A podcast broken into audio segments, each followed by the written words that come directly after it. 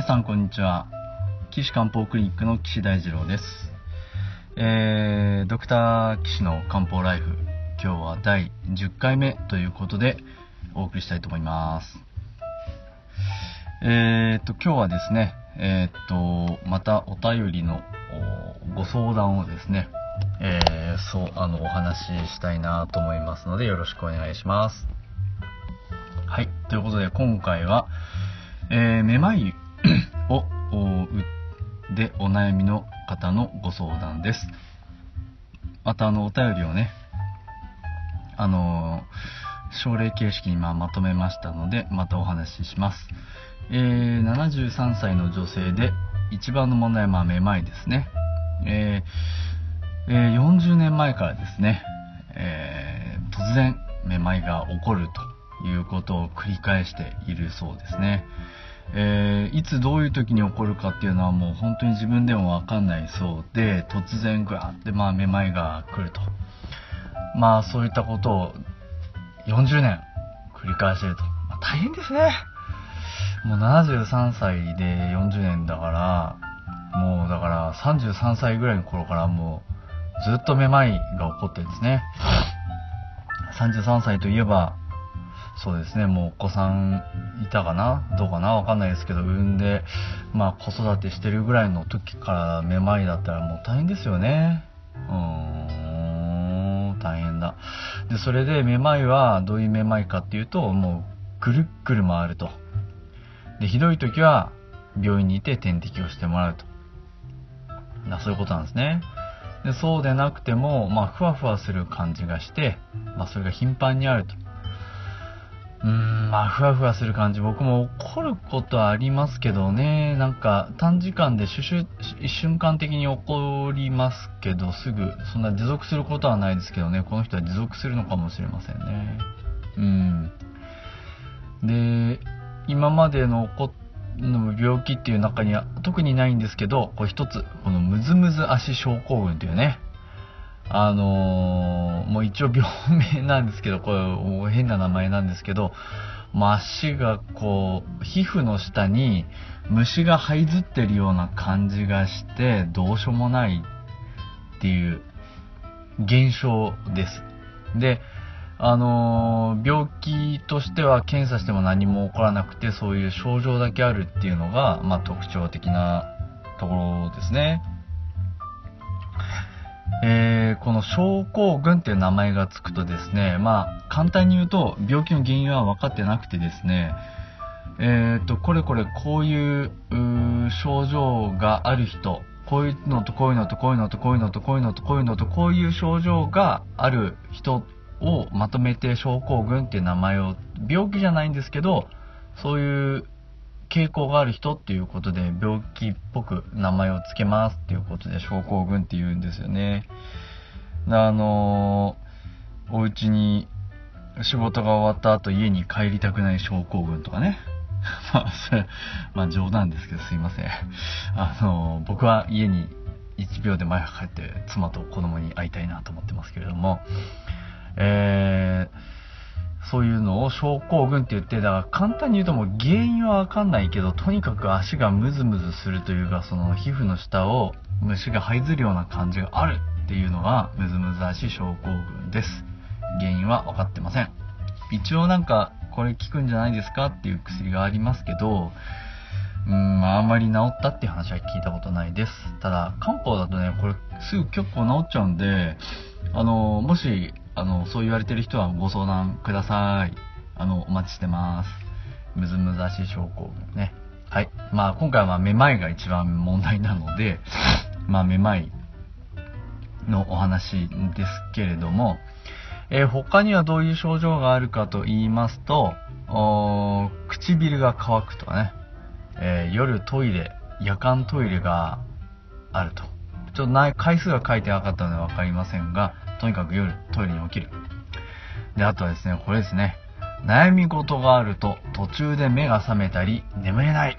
あー、わかりますね。悩み事があるとね、眠れないっていうのはね。で、あとはその夜、夢を見る。うん、これね、僕、あの、悩み事は、うーん、なんでしょう。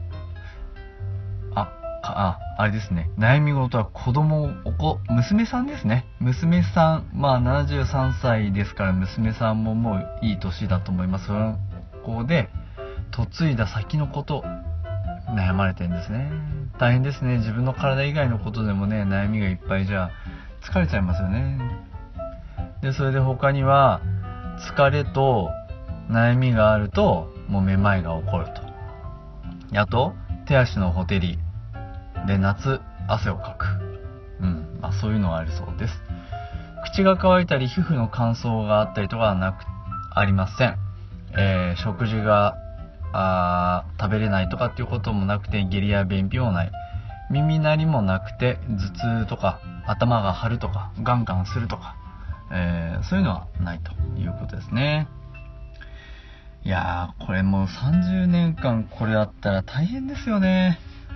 いや、お、おさ、お察ししますというか、まあ、ちょっと、めまいないので何とも言えませんけど、大変だなと思います。いや、こういう症状ってね、あのー、あー、わかりますよとかって言う人いますけど、その人は、まあ、めまいがある人だと思うんで、僕はちょっとめまいがないんでね、簡単にこれあの、あわかりますとは言えないですよね。お辛いですねっていうのが関の山かなと思いますけど、うーん、めまいね、苦しいかなと思います。もしこれがね、ちょっとでも減ったら、超ハッピーになれると思うんですけどね。まあそんなことで、えっと、現代学的にはね、めまいって言われたら、大体まあ頭の CT とか MRI 取ったりして、脳みそになんか異常がないかなっていうのを調べますし、そうじゃない、それはまあいわゆる中枢性のめまいですね。で、中枢性のめまい、まあ場合によるとですね、あの、僕も救命センターでいたりして、めまいですなんて来る人いっぱいいて、大体8割ぐらいはまあ何にもないことが多いんですけど、残りの人はですね、脳梗塞で例えば小脳がね、脳梗塞だったり脳出血だったりすると、意識とか平気なんですけど、この、めまいが起こったりするんですよね。そういう方もすごくたくさん見てきました。あとは、あの、特に脳出血の人のめまいはですね、結構その、激しかったりしますんで、ギャーギャー吐いちゃったりとかですね、うん、頭痛がしたりとかですね、あと、眼振って言って、あの、黒目が揺れるんですよね。ふらふらふらって。それ、ま、あの、よくあるのは、その、電車に乗って外の風景見ると、こう、スーチャ、スーチャ、スーチャってこう戻ってきたりするやつが眼神。まあ、それを外の景色を見てなくてもふらふら触れちゃうことを眼神って言うんですけど、あの、それが、縦向きに起こるんですよ。僕が見たのはそう、小脳梗塞出血の人がですね、縦向きに、上から下に上から下にこう、眼神が起こって、ふわなんじゃこりゃって思ったことがありましたね。で、頭の CT 取ったら脳出血が分かって、脳外の先生にお願いしました、なんていうの経験がありますね。眼神結構大切なんですよね。あの、普段から目がちょろちょろしてることありますけど、やっぱりあのそういう眼神が起こるっていうのは漢方的にはやっぱり肝の木の巡りが更新しちゃって、内風って言って木が巡りすぎると、ひゅわーっとこう体の中で木が風になって症状が出るっていうのがですね、漢方の特徴ですよね。これはまたもう面白い、面白いというかまあ現代社会ですね、皆さん、肝、ストレス、怒り、そういうのが原因で、寒風内動って言いますけどね、気が巡りが更新しちゃって具合悪くなってる人ほんといっぱいいてですね、僕のクリニックでもやっぱりその、そういう内風を治療する薬がすごく減りが早いです。これ本当、まあ僕んちだけの統計なんでね、全部がそうかちょっとわかりませんけど、ほんと早くてですね、この人のめまいも実はその風が起こってめまいなんじゃないかなと思っております。えー、ということで今日はですね、まあ現代医学的なめまいの話もちょっとしながら、えー、っと、木の流れが起こりすぎてめまいになってんじゃないかですかっていう話をしました。で、次回はじゃあその漢方的に考えるとこの人のめまい、中医学的に考えるとこの人のめまいなんだろうっていうことを詳しくお話しできればなと思います。ということで、この番組では皆さんのお悩みをぼ、ぼ、もう悩み募集って言うとなんかちょっと本当聞こえが悪いですけど、もう辛くて相談したいことがあればですね、あのー、相談乗りますので、お便りをお待ちしてます。えー、ご希望の方は、岸漢方クリニックのホームページのお問い合わせフォームからお寄せください。URL は、高崎漢方 .jind.com です。takasaki kanpo.jimdo.com です。えー、それでは皆さんね、次回もあの楽しみにお待ちしててください。それでは皆さんさようなら。